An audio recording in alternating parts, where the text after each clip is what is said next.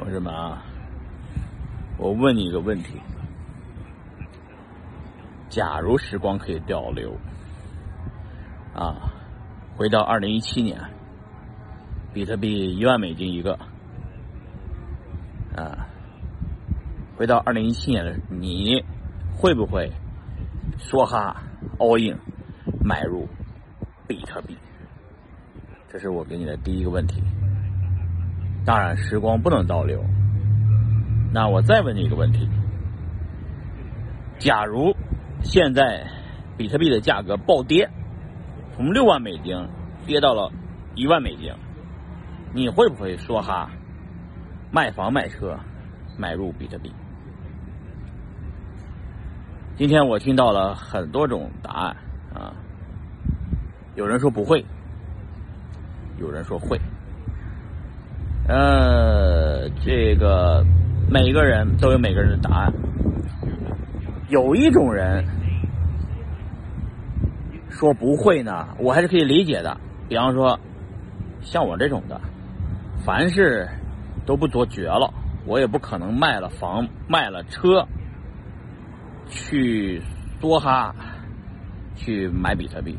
凡事我不会梭哈了，现在啊。即使比特币暴跌到一万，我应该会什么呢？应该会拿一点儿呃生活上用不到的钱啊，流动资金吧，买入比特币。但是我应该不会卖了房卖了车去做哈。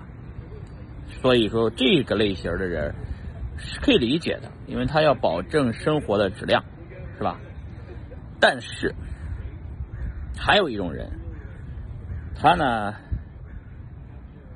啥也没有，就浑身就剩那十万块钱了。他也说他不会梭哈，我就很不理解。你本来就就剩那么点钱了，十万美金本来可以买十个比特币，是你抄底挣一笔大钱的时候。也没让你卖车，也没让你卖房，因为你没车也没房，就十万块钱存款，你还不敢梭哈，还不敢 all in，活该，你就是个穷逼。唉，真可怜，他没那个认知，所以说现在应该把这个问题问问他，你到底到底懂不懂数字货币啊？以我的理解啊。数字货币每次都会暴涨暴跌，但是，但凡它，就到目前为止，这个历史还没没还没被我被突破过。什么历史呢？就是它如果跌了，它一定会涨回来，而且再涨的话会突破前高。比方说，之前比特币一万人民币啊，不到一万人民币啊，一三年的时候到了九千人民币。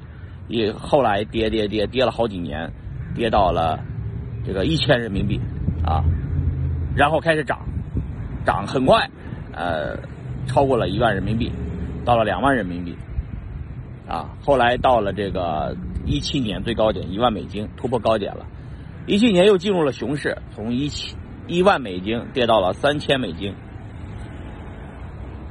三千美金好多人也没有抄底，然后。很快又超过了一万美金的高点，突破了前高，进入了这个六万美金的时代啊！现在在五六万美金的价格吧。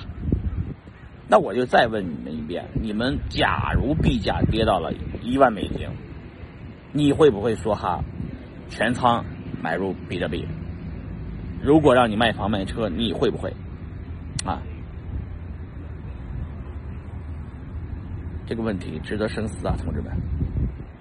时间是不能倒流的，但是币价是可以倒流的。假如币价不倒流，你做什么决策，决定于你对这个数字货币的认知。如果你本来就没多少钱，就那么十万二十万美金，你还不敢梭哈，真的，我还那句话，活该视为，活该就是个穷逼，啊，这话不好听，但是。这他妈就是事实。